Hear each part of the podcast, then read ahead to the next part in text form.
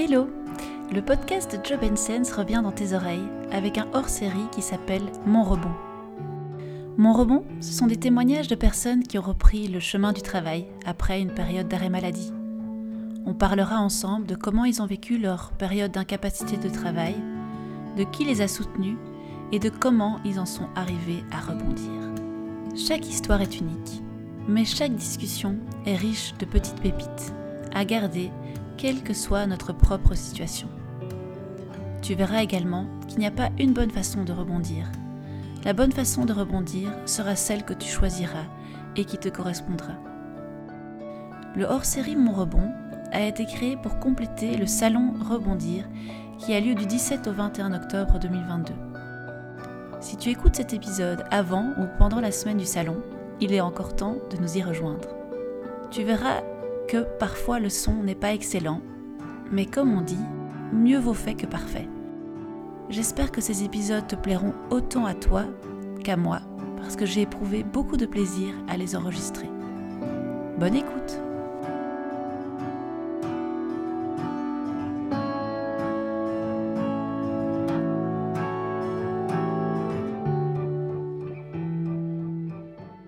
Bonjour Lisienne. Bonjour Victoria, comment vas-tu? Très bien. Et toi? Très très bien. Merci beaucoup en tout cas de nous accorder euh, de ton temps précieux pour venir nous raconter euh, ton parcours. Je commence toujours la discussion en demandant qui es-tu, Lisienne? Tu peux euh, nous expliquer qui tu es, mais de manière tout à fait libre dans tes mots. Eh bien, en tout cas, merci pour l'opportunité. Donc, moi, je m'appelle ben, Lisienne, j'ai 42 ans, maman de deux enfants. Euh, et je suis aussi la fondatrice de l'ASBL SOS Burnout Belgique, qui s'inscrit dans la lutte contre les inégalités sociales en matière de soins de santé aux personnes en burnout. Mais évidemment, avant ça, j'ai un autre parcours. Donc, à la base, je suis scientifique de formation, physicienne. Et euh, j'ai eu, certains diraient un bonheur, moi je dirais, euh, voilà, une expérience de vie pour être plus neutre.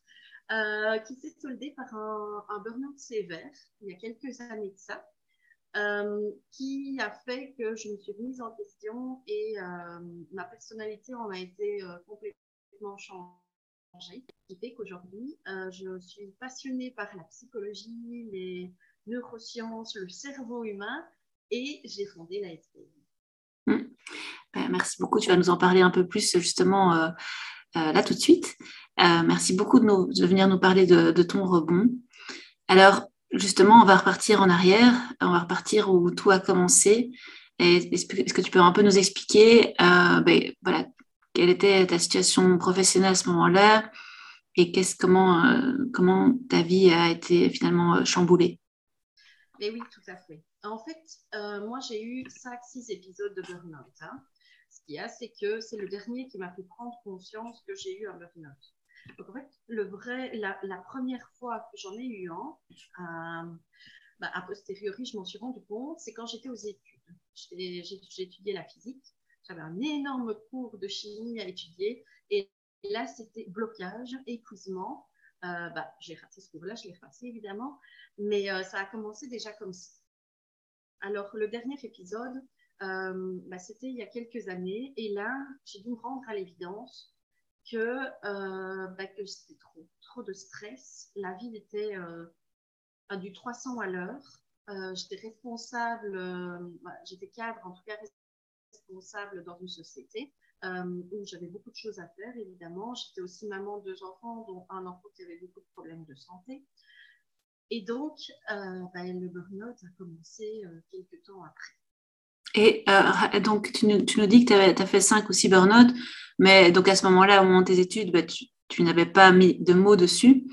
Est-ce que pour euh, les épisodes 2, 3, 4, c'est ça que tu disais, ou 5, enfin je ne sais plus combien maintenant, euh, tous ces, ces, ces, épisodes, ces épisodes-là, est-ce que tu as mis un mot dessus et est-ce que tu as été longtemps à l'arrêt? En fait, et c'est ça que, que, je, par ce témoignage, j'essaie aussi d'expliquer aux personnes euh, et de faire comprendre aux personnes que plus on va vite pour se rendre compte que c'est un burn-out et euh, plus euh, la guérison sera rapide. Parce qu'en fait, moi, mon problème, c'est que j'ai jamais voulu accepter en bonne petite physicienne carrée, à l'époque en tout mhm. cas, j'ai bien changé après. J'ai pas voulu accepter que c'était le stress. Pour moi, j'étais un peu éduquée à la, la psychose pour les fous. Euh, et donc, du coup, euh, pour moi, c'était c'était des problèmes physiques. C'était fallait que je continue, fallait que je sois forte, les bons clichés, oui, tu vois. Mhm. Et donc, en fait, donc le suivant, bah, ça a été un mois d'arrêt, je ne pouvais plus travailler là-bas. Euh, et ainsi de suite, jusqu'à l'avant-dernier où j'ai été arrêtée quand même deux mois. Et entre-temps, j'ai changé plusieurs fois de boulot en me disant, bah, c'est peut-être le boulot. Et, euh, et donc, jusqu'au dernier où je me suis rendu compte que, en fait, c'était pas le boulot, c'était plutôt un choix de vie qui a fait que, qu'il ne me convenait pas. Et donc, ce, ce, ce, dernier épisode de, burn-out que tu as vécu a été fort différent? Oui, parce que là, j'ai vraiment pris conscience et puis on en parlait de plus en plus. Euh, j'avais eu des formations, ce qui était assez fou, c'est que j'avais eu des formations dans mes anciens boulots, dans l'avant-dernier, sur qu'est-ce que qu'est-ce qu'est-ce que c'était un burn-out en fait. Parce qu'avant, je ne connaissais pas vraiment ce que c'était. Et donc, ça m'a mis la puce à l'oreille. Je me rappelle encore dans cette formation sur l'avant-dernier boulot, dans la définition du burn-out, je, je me suis reconnue. Je me suis dit, bah, j'y suis en fait. Et euh, bon, j'ai changé de boulot en me disant, bah, allez, ça va aller mieux. Et pour finir, euh, j'ai commencé, bah, comme dans chaque boulot, hyper motivée, tu vois un peu, bah, c'est le cliché mhm. c'est vrai que la plupart des personnes qui viennent chez moi, c'est, comme je dis toujours en fait, c'est les bons travailleurs, les travailleurs qui se surinvestissent, euh, qui sont super motivés, qui tombent finalement en burn-out. Et donc, à chaque boulot, j'étais hyper motivée, hyper fière de travailler pour la société, je me surinvestissais pour finalement me retrouver effondrée à la fin et donc, il y a eu un jour où quelque chose a, changé pour, ton, pour cet épisode-là? Est-ce qu'il y a un jour où. comment, comment finalement tu es, es tombée en arrêt maladie? En fait, mon médecin m'avait déjà dit euh, quelques années avant que je devais m'arrêter. Mais en, toute bonne travailleuse et en voulant euh, aider la société, etc., je, je ne prenais pas mes arrêts maladie. Ce qui fait que euh, je me retrouvais dans des états euh, comme un zombie en fait. J'étais vraiment un zombie. Je ne sais pas comment je conduisais pour aller au boulot. J'étais devenue irritable, euh, cynique, je râlais tout le temps. j'étais vraiment à fleur de peau. Donc, dans un de mes boulots, j'étais juste en dessous du CEO. Donc, donc j'étais responsable pour la petite histoire, hein, je, travaillais en fait dans le médical et dans le pharma, donc j'ai fait plusieurs boîtes, hein, comme j'ai un peu expliqué. Et donc j'avais plusieurs casquettes. Euh, je vérifiais la qualité des produits qui sortaient, je vérifiais les réglementations et j'étais aussi responsable euh, si jamais il y avait un problème sur un des produits. Et donc, dans un de mes boulots, je rapportais au CEO et je me rappelle, j'allais le voir, je parlais avec lui, j'avais besoin de ressources. Hein, mais je parlais, je n'étais pas capable de communiquer correctement. On aurait dit que c'était toutes les émotions qui parlaient à ma place. C'était vraiment très étrange. Et euh, donc, pas du tout de, rationnel, pas du tout d'objectif. Euh, et donc, c'était vraiment la fatigue, l'épuisement qui parlait. En fait. Et donc, à ce moment-là, euh, ton médecin t'a dit maintenant, on s'arrête? Oui, oui, parce que je suis arrivée chez elle, le zombie, total, le zombie total, quoi. Euh, donc, elle me connaissait évidemment ce qui se passe avec les médecins traitants, ceux qui nous connaissent. Et puis, savent bien qu'on ne prend pas un arrêt maladie pour un oui, pour un non.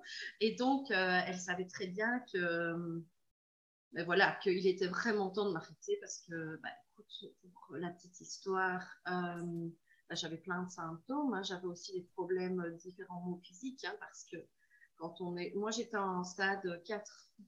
il y a des échelles de burn-out, donc un burn-out sévère. Et donc, au niveau des problèmes physiques, euh, j'avais des maux un peu partout. Euh, au niveau immunitaire, bah, j'ai eu des pneumonies à répétition, euh, ce qui a fait que j'ai eu une pneumonie qui a duré quatre mois. oui, oui, tout à fait. Et de cette pneumonie, il m'a fallu, je dirais, des mois et des mois avant de m'en remettre. J'en ai eu une deuxième, donc il était temps de vacciner. Et puis, j'ai eu énormément de problèmes au fur et à mesure du temps. Donc, ce que je voulais vraiment dire, c'est que, et puis, en fait, de mon dernier burn-out, j'en ai gardé des séquelles. C'est ça aussi que je veux dire, c'est qu'il vaut mieux se soigner plus tôt, consulter son médecin plus tôt que moi, consulter un psychologue plus tôt, en tout cas un spécialiste du burn-out, parce que moi, j'en ai gardé des séquelles. quand on est au stade 4 du burn-out, dernier stade au niveau de la sévérité, il y a d'autres problèmes qui arrivent. Il y a des problèmes cardiaques qui, peuvent arriver. Il y a des problèmes au niveau endocrinologique. Donc, ce qui s'endocrine, en tout cas, toutes les glandes, etc., au niveau de la thyroïde, etc., on voit très, mm. très souvent des personnes qui ont des problèmes de thyroïde avec le hormone. Et en fait, c'est ce qui m'est arrivé moi. Donc, moi, j'ai développé une maladie auto-immune de la thyroïde et une fatigue chronique. Donc, euh, j'ai pu commencer cette ASBL, en fait, je vais dire, il y a un an et demi, j'ai eu la chance de tomber sur un chouette médecin, médecin fonctionnel, qui m'a permis en fait euh, de m'aider un peu au niveau, qui m'a permis de booster un peu ma thyroïde. Et donc, parce qu'avant, je me traînais. Donc, pendant trois ans. Donc, le dernier donc ça, c'est, ton arrêt maladie euh, a duré trois ans. Mais en fait, je ne peux pas vraiment donner de date à la fin de mon burn-out. Parce que j'avais soigné le psychologique, mais alors, comme je dis, hein, j'ai gardé des séquelles. Donc, je vais dire qu'il y a un an et demi, j'ai donc je me traînais. C'est très simple. Le psychologique allait mieux, mais le problème, c'était cette fatigue. Du matin au soir, je me traînais. Euh, je me levais fatiguée et pourtant, mon burn-out, pour moi, je veux dire l'aspect euh, professionnel, même j'avais retrouvé euh, une chouette complicité avec mes enfants parce que j'ai, le burn-out pro a découlé en un burn-out parental et ensuite en une dépression. C'est ça, hein. parfois quand c'est pas bien soigné ou qu'on a euh, des baffes à répétition, comme j'ai eu, parfois on tombe en dépression. Et donc, ce qui s'est passé, c'est que euh, j'ai été voir ce médecin qui m'a donné, qui, a changé le traitement au niveau de la thyroïde. Et là, j'ai pu commencer à être avec un certain rythme. Je ne peux pas, je ne pourrais, à mon avis, jamais travailler comme tout le monde, mais avec un certain rythme, euh, je peux reprendre des, activités. Et donc, j'ai pu créer la SDL. Mais pour moi, en tout cas, je ne me vois pas être capable de suivre un rythme dans le privé comme j'étais capable de le faire avant, en fait. Parce que, par exemple, je dois dormir 11 heures par jour. Et donc, si je n'ai pas ces 11 heures, bah, c'est compliqué. Et donc, c'est ça que j'essaye vraiment d'insister sur le fait que si les personnes ne se sentent pas bien, si les personnes ont des symptômes physiques et sont très stressées, très fatiguées, le mieux, c'est d'aller voir son médecin traitant pour ne pas tomber dans les stades 4 de burn-out et puis tomber en dépression pour finir tout perdre. Et que la santé impactée. Est-ce que tu as eu facile à accepter le, diagnostic de burn-out? Mais le dernier, oui, parce que j'avais eu cette formation qui m'avait éveillée en fait à qu'est-ce qu'un burn-out. Je me suis rendu compte, mais j'ai tous les symptômes. Et euh, j'ai eu donc j'ai eu cette formation. Et puis euh, bah, j'ai eu un peu de congé, j'ai rechangé de boulot. Là, ça allait mieux. Et puis, nouveau, je me suis effondrée. Et c'est ça, en fait, c'est vraiment prendre le temps de se soigner qu'il faut faire. Pas comme moi, j'ai fait dans mes différents burn-out euh, les différents épisodes en tout cas, j'ai pas pris le temps de me soigner. Et est-ce que, est-ce que tu, donc à ce moment-là, donc avant, avant le dernier, tu n'acceptais pas le, diagnostic de burn-out pour tes épisodes d'avant? Oui, mais en fait, on ne me disait pas que c'était un burn-out. On me disait c'est le stress, madame. Hmm. Mais quand on, on dit c'est le stress, c'est difficile de se dire, mais oui, mais qu'est-ce que je peux faire? C'est ça, qui est un petit peu compliqué. Et donc, euh, c'est un peu comme si on était, euh, enfin, comme si à l'époque, hein, euh, en tout cas, je me voyais comme ça, piégée dans un système où je ne voyais absolument pas d'autres possibilités. Et pour moi, c'était difficile de prendre congé. Et donc, j'étais vraiment dans le, un peu, comme je dis, mais c'est beaucoup de jugement et ça, j'aime pas trop, mais un peu dans le train-train, métro, boulot, dodo. Et le problème, c'est qu'il faut travailler, on a des enfants, il faut les assumer, euh, il faut aller chez le médecin.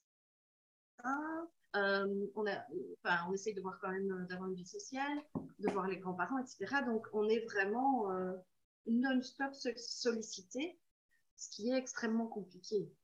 Mhm, de tout gérer, oui, c'est ça, d'être finalement une super woman, euh, super maman, super au boulot, super épouse, euh, un peu les stéréotypes euh, d'Instagram et d'autres choses qu'on nous montre tous les jours. Finalement, en fait, c'est impossible d'être finalement sur tous les fronts avec une vie de travail chargée.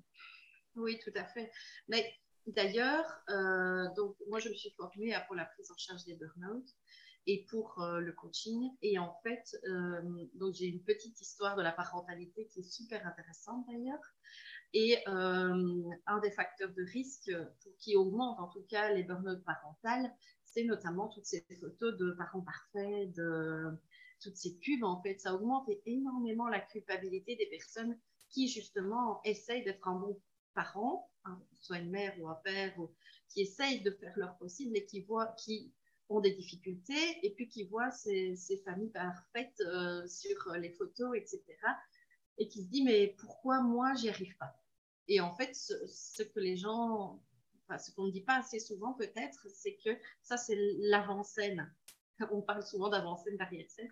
Donc c'est l'avant-scène. Donc on voit en effet ce que les gens veulent bien montrer, mais on ne connaît absolument pas ce qui se passe derrière en fait. Mhm.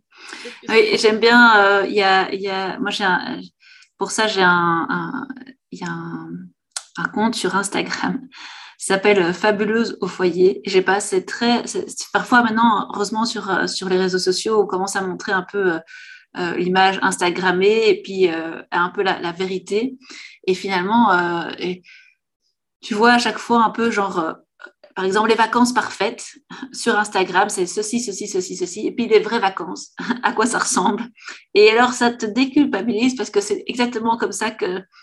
Enfin, c'est tout, c'est évidemment comme ça que ça se passe.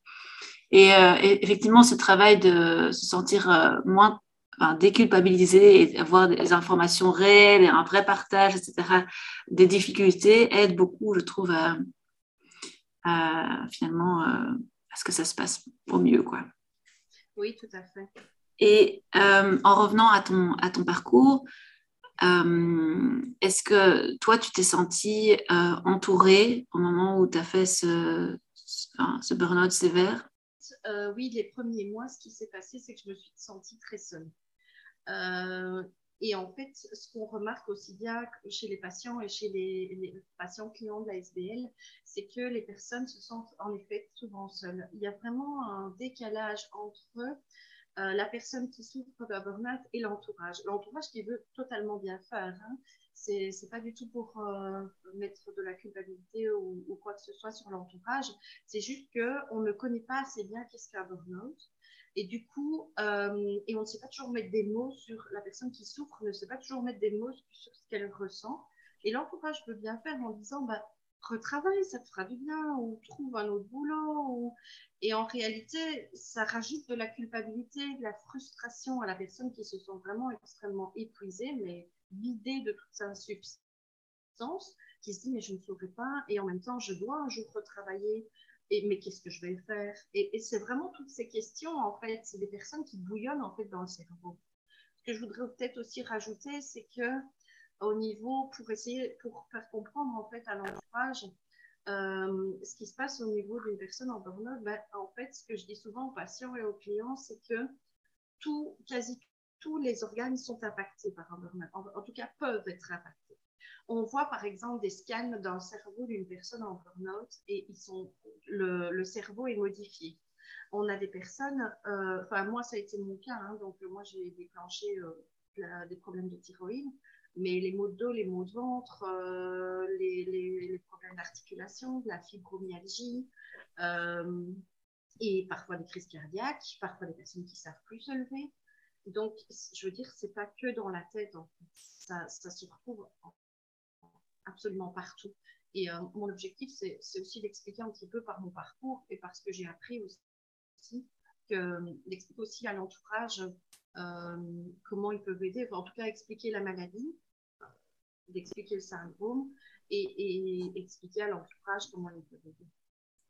Et toi, euh, particulièrement, qu'est-ce que tu as mis en place euh, pour, euh, à ce moment-là, pour, pour aller vers l'avant Est-ce que tu as mis un, est-ce que tu été voir un psychologue, un coach Est-ce que tu étais au courant de ce qui existait comme possibilité à ce moment-là?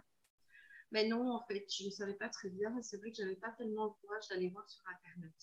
Donc en fait, ce qui s'est passé, c'est que euh, moi, j'étais voir d'abord euh, un psychiatre. d'abord mon, euh, mon médecin traitant, donc c'est souvent la porte d'entrée, et puis un psychiatre.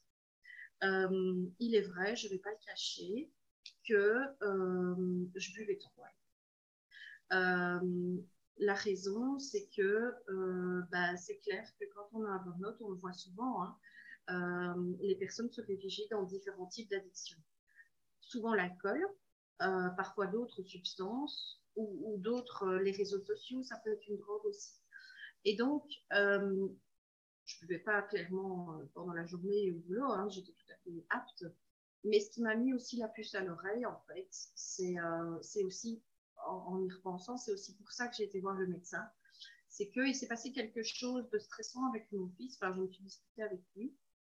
Et puis, je me suis enfilé une bouteille. Et là, je me suis dit, là, ça va pas. Et c'est ça, en fait, qui a déclenché le fait que j'étais voir mon médecin. Pour, et qui, a déclenché aussi le fait de mon arrêt euh, pendant un certain temps. Donc, euh, j'ai été voir un psychiatre et euh, je me suis battue. En fait. je me suis vraiment battue pour m'en sortir parce que je suis allée assez loin. Et bah, je dis hein, jusqu'à la dépression, dépression majeure en fait. Et donc, je me suis vraiment battue j'ai été voir un psychiatre, j'ai été voir une, coach qui faisait plutôt une thérapie parce qu'elle était bien formée en, au niveau de la prise en charge des burn-out. Euh, un petit peu un psychologue. Été aussi voir euh, différentes thérapies alternatives parce que de plus en plus, en fait, c'est, euh, je dis toujours, j'adore bluffer mon cerveau carré et arrondir les angles. ce qui fait, c'est que, par exemple, été voir kinésiologue, été voir j'ai fait du Reiki, j'adore. J'ai fait beaucoup, beaucoup de choses et, j'ai fait beaucoup de développement personnel aussi en ligne. Euh, surtout qu'il y a eu le Covid, etc. En tout cas, au tout début de Covid, je fais énormément de développement personnel, lire des bouquins, suivre des formations. Et franchement, ça m'a permis de changer de personnalité, de voir quelles étaient mes valeurs, que j'avais des belles valeurs, et qu'en fait, ce qui se passe, c'est que j'étais juste pas sur la bonne voie. Euh, la voie que j'avais prise à l'époque, bah, peu importe la raison pour laquelle j'ai pris euh, cette voie professionnelle, c'était pas la voie que, qui me correspondait. Moi, j'étais, euh, enfin voilà, j'ai appris quelles étaient mes valeurs, j'ai appris qu'est-ce qui me correspondait, et je, et, je, suis devenue passionnée par tout ce qui est psychologie du burn-out, du haut potentiel, du cerveau humain. On peut faire plein, plein de choses, et malheureusement, c'est encore tout à fait méconnu.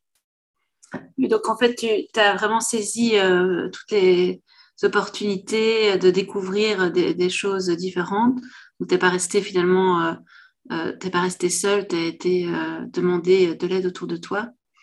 Et tu as été entouré par quand même plusieurs, plusieurs personnes avec des rôles, des rôles différents. Et, et du coup, avec tout ce cheminement, ça t'a permis d'apprendre à, te connaître et à te réconcilier avec euh, qui tu étais? Oui, tout à fait. Ben, en fait, euh, ça, je prends un peu l'exemple du blanc-noir. Euh, je vais dire, admettons qu'avant j'étais noir, j'étais blanc. Pendant ma dépression, je suis passée à noir. C'est un peu comme si c'était, j'étais née en fait après. Il y a eu un, un jour en 2019 euh, ce jour-là, en fait, c'était un peu comme si toutes mes carapaces s'ouvraient et comme si j'étais un bébé. Et alors, euh, c'est un peu comme si je renaissais. Et je me suis trouvée en fait au milieu. En fait, la vérité pour moi, c'était dans une nuance de gris. Et, euh, et donc, euh, j'ai pas voulu jeter tout mon passé. Le passé existe. J'en fais plutôt une force parce que finalement, le fait d'être scientifique me permet de comprendre de la médecine me permet de comprendre la médecine fonctionnelle, euh, certaines choses.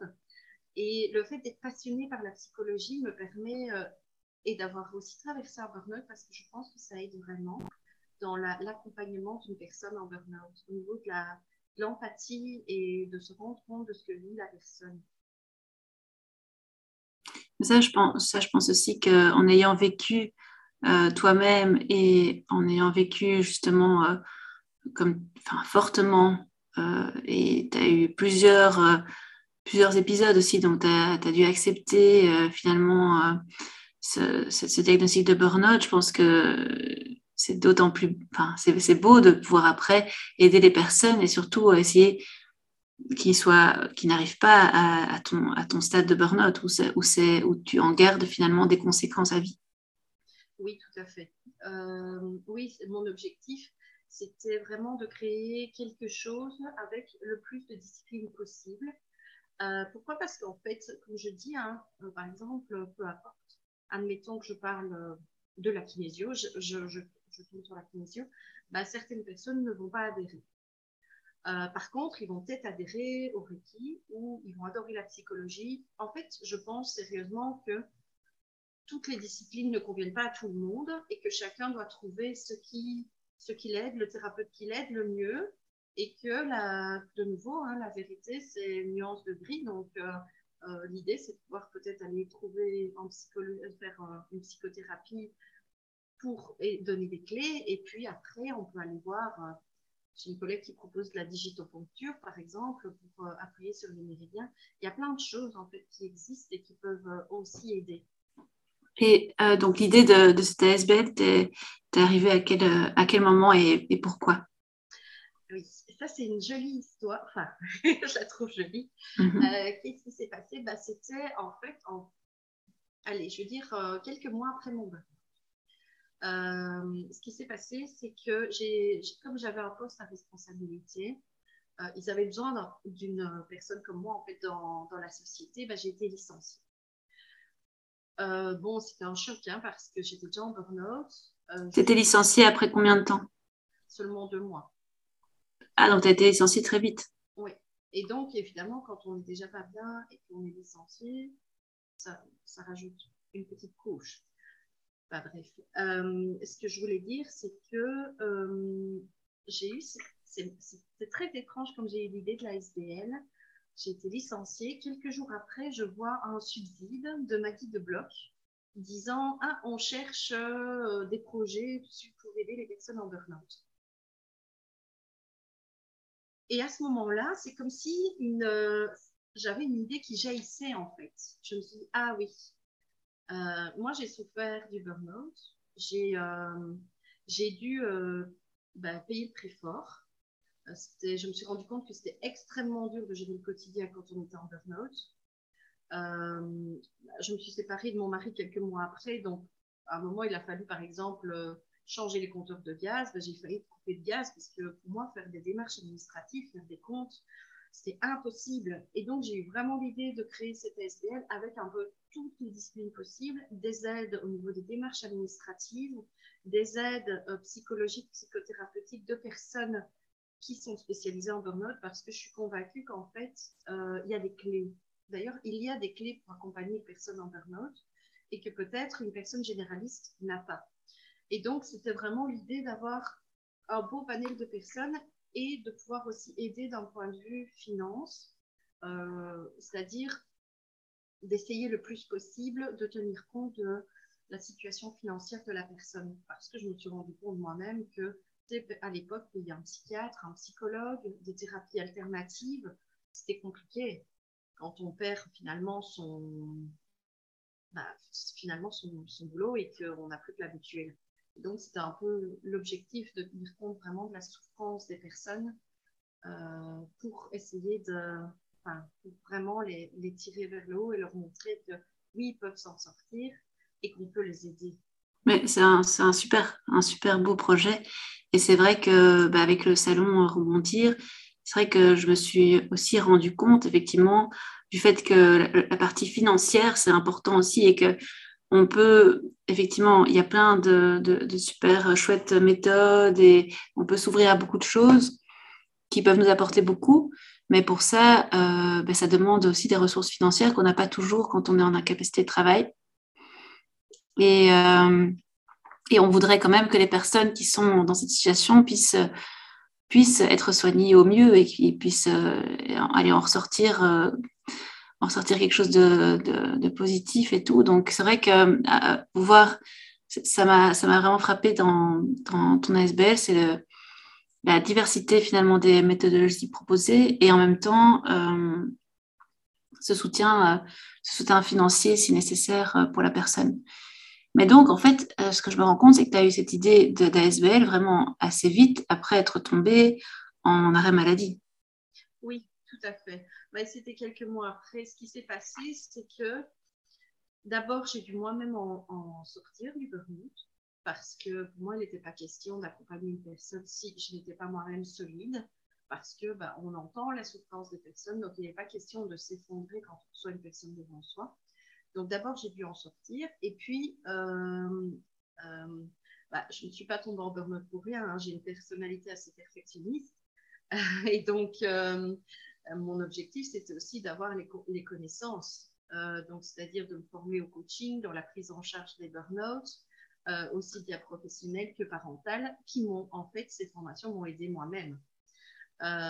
et donc, quand j'ai eu, j'ai retrouvé de l'énergie, alors j'ai pu commencer à fonder l'ASBL. voilà. Hmm. Oui, c'est ça. Mais ça, ça c'est, je crois que c'est assez sain, effectivement, de rebondir d'abord soi-même avant d'aider, euh, euh, les autres. C'est ça. Mais oui, tout à fait. Et puis, euh, en tant que thérapeute, coach, etc., ce qui est aussi important, c'est de reconnaître ses limites au niveau des personnes qu'on peut recevoir. Donc, moi, je reçois des personnes en burn-out ou du haut potentiel. Euh, si j'ai d'autres, parfois j'ai d'autres personnes qui, euh, qui viennent dans la SDL, mais ce qui est, ce qui est chouette, c'est que j'ai des psychologues, j'ai d'autres, comme tu l'as mentionné, et donc je peux facilement euh, réenvoyer, réorienter la personne vers le, professionnel. j'ai aussi développé cette, cette fameuse intuition et, et vraiment cette, cette, empathie. Donc, je, je vois assez vite euh, je repère assez vite quel professionnel pourrait correspondre à la personne qui est devant moi. Et donc, j'essaye de l'orienter au mieux, euh, bien sûr, en, fonction de différents facteurs, en tout cas vers le, professionnel qui lui correspondra le mieux. Hum, c'est chouette. Et c'est pour ça aussi que je trouve ça riche d'avoir effectivement euh, un réseau multidisciplinaire pour aider la personne. Parce qu'effectivement, c'est il n'y a pas, qu'une euh, méthode euh, qui est la méthode magique euh, pour, pour soigner un burn-out ou, même aussi des autres maladies, mais dans le burn-out, on parle du burn-out aujourd'hui. mais donc c'est vrai que c'est souvent, souvent en équipe finalement. Ben oui, tout à fait. C'est souvent en équipe et ça prend souvent du temps. C'est vrai que, comme je l'expliquais, hein, une des caractéristiques des personnes en burn-out, c'est de vouloir absolument recommencer à travailler très vite. Euh, ce qui était mon cas. Hein. Donc, euh, allez, il faut vite euh, aller mieux pour vite revenir au boulot. Mais en fait, j'explique souvent aux, patients et aux clients qu'en fait, on a fonctionné pendant à son âge, hein, pendant bah, moi 42 ans, d'une certaine façon.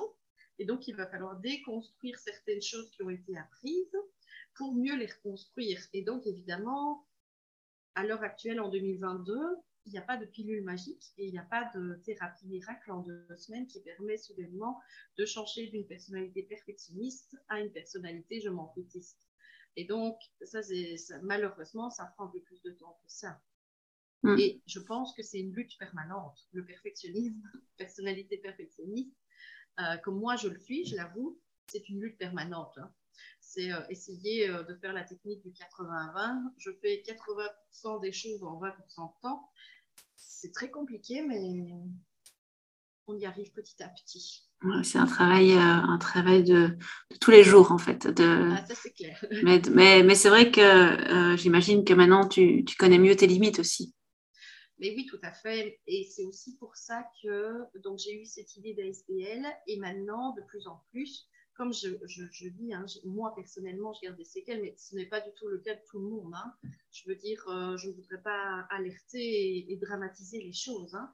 Euh, au contraire, je voudrais donner du, positif. finalement, qu'est-ce que, qu'est-ce que tu retires de, de, toute cette, euh, de tout ton parcours Voilà. ce que je retire, c'est, je ne peux pas dire que tout est négatif, comme je, je l'expliquais. Je pense que c'était le burn-out était un signe que j'étais pas sur la bonne voie pour moi. Et en fait, j'ai voulu l'écouter et euh, prendre en compte en fait cette euh, dernière, euh, ce dernier épisode de burn-out. Et je pense qu'en fait, c'est une clé. la clé, en fait, c'est de l'écouter et de rebondir. Bah, d'ailleurs, le salon Voilà. et donc, en fait, ça a été vraiment le déclencheur d'une nouvelle personnalité, d'une nouvelle hygiène. Comme j'expliquais tout à l'heure, c'est un peu comme si j'étais renée en fait en, en 2019 avec euh, une nouvelle personnalité, un peu devoir euh, comprendre qui j'étais et euh, connaître de meilleures limites. maintenant, je, je c'est pas évident tous les jours de se rendre compte qu'en fait, on a des limites. Ça, je le reconnais et je pense que c'est pareil pour toutes les personnes qui, qui se rendent compte qu'elles ont des limites. C'est un peu frustrant de se dire, ben voilà, je dois dormir 11 heures par jour. Et c'est pas toujours facile quand on, de s'en rendre compte. Et si on ne les a pas, alors on, commence à être, euh, à, devoir gérer difficilement les choses. Mais oui, euh, et c'est pour ça aussi que je crée en fait, que j'essaie de créer mon emploi. Euh, un emploi qui me correspond et qui correspond à mes limites. Comme j'ai expliqué, pour moi, euh, devoir retravailler dans le privé, ça me semble très difficile, avec toutes ces limitations, etc. Mais c'est pas grave parce que je me suis rendu compte aussi au niveau de mes valeurs que j'avais une très très forte valeur de liberté. Et donc, et, et que c'est vrai que j'aime bien parfois un petit peu challenger l'autorité. un peu.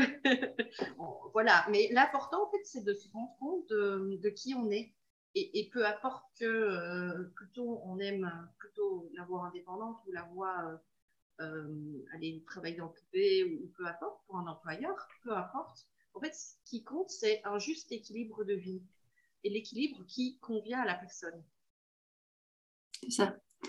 Et donc, pour terminer, qu'est-ce que tu voudrais dire aux personnes qui vivent un burn-out pour le moment? Je voudrais leur dire, en fait, euh, d'essayer d'abord de, comprendre ce que c'est le burn-out, euh, de comprendre quels sont les, symptômes euh, et d'aller consulter, en tout cas si la personne n'est pas encore en arrêt maladie, d'aller consulter un médecin si elle est très stressée, très fatiguée, qu'elle commence à être irritable, qu'elle râle sur tout le monde, qu'elle a des symptômes physiques, euh, de, rapidement aller voir le médecin pour ne pas traîner, comme moi je l'ai fait, à avoir X épisodes, parce que chaque épisode, chaque rechute, ça va être plus long alors à se soigner et on tombe plus bas. Donc c'est vraiment mon objectif, c'est de montrer que, d'expliquer en fait qu'est-ce que le burn-out, euh, d'éviter que les personnes tombent très bas. Donc comme j'ai expliqué aussi, mon cas, c'était, voilà, je suis tombée en burn-out, pro, parental, puis dépression. Et donc, alors, euh, c'est plus difficile pour s'en sortir. Et ça demande beaucoup d'énergie. Alors, de, moi, je me suis, euh, j'avais vraiment la niaque, comment dire, malgré le burn-out, hein, j'avais vraiment envie de m'en sortir. Je me suis dit un jour, le jour où c'était le pire de ma vie, ça je m'en rappelle assez bien, et je me suis dit, allez, qu'est-ce qui me plairait encore dans ce monde? Je me suis forcée à réfléchir comme ça, et puis petit à petit, allez, je me suis dit une petite chose simple un petit massage. Voilà, je l'ai fait. Et puis, des petites choses comme ça. Puis, j'ai commencé à lire pas mal de développement personnel. Vraiment, essayer de travailler sur moi pour me dire, allez, euh, finalement, ok, je ne peux pas changer ce qui s'est passé. Je ne peux pas changer une société. Et c'est ce que je dis aussi aux patients clients. On ne pourra pas changer votre société. Mais par contre, on peut travailler sur soi pour voir le monde autrement, pour être un peu moins perfectionniste changer un peu sa personnalité. C'est vraiment ce que j'ai voulu faire. Euh, vraiment euh, avoir de l'espoir. Et je voudrais donner de l'espoir aux personnes que euh, on peut s'en sortir et on peut être mieux après. Que finalement, moi, j'étais, j'avais une personnalité hyper angoissée, anxieuse, j'étais une anxieuse chronique. Et puis finalement, bon, le stress est toujours présent. Hein. Je, je, veux dire, je, ne serai peut-être jamais quelqu'un de calme. Mhm. Quoique, Quoique, Hein tu as l'air très calme en tout cas. oui. Quoique, on peut être, euh, on peut changer complètement de personnalité comme je l'ai fait, ou quoi que ma maman me dit toujours qu'elle ne me reconnaissait, qu'après, elle ne me reconnaissait pas. Elle, hmm. se, parfois, elle se tracassait pour moi en me disant, mais tu, tu veux être indépendante. Hmm. Mais euh, oui, il y a de l'espoir. Il y a de l'espoir, c'est ça. Mais merci beaucoup en tout cas, euh, Lisiane, pour euh, ton, ton, partage et puis pour tout ce que tu fais aussi pour, pour la société avec ton ASBL. Longue vie à, ton ASBL SOS Burnout. Lisiane sera là au Salon Rebondir. Elle viendra nous parler avec une conférence bah, sur justement les différentes phases pour mieux comprendre le burnout. Et, et, donc, on pourra aussi échanger avec, avec toi pendant le salon et tu pourras, euh, toutes les personnes qui ont des questions, ben, on mettra de toute façon toutes les coordonnées de, de Lisiane et de la SBL pour que vous puissiez euh, la contacter. Merci beaucoup. Merci beaucoup à toi, en tout cas, d'avoir pris ce temps avec nous euh, et d'avoir partagé tout ça. C'était très, très riche. Merci beaucoup. Ce fut un plaisir pour moi aussi. Voilà. à bientôt. À bientôt. J'espère que ce témoignage t'a plu. Si c'est le cas, je t'invite à nous le dire et à partager celui-ci autour de toi. Merci beaucoup pour ton écoute et à très bientôt pour un prochain épisode.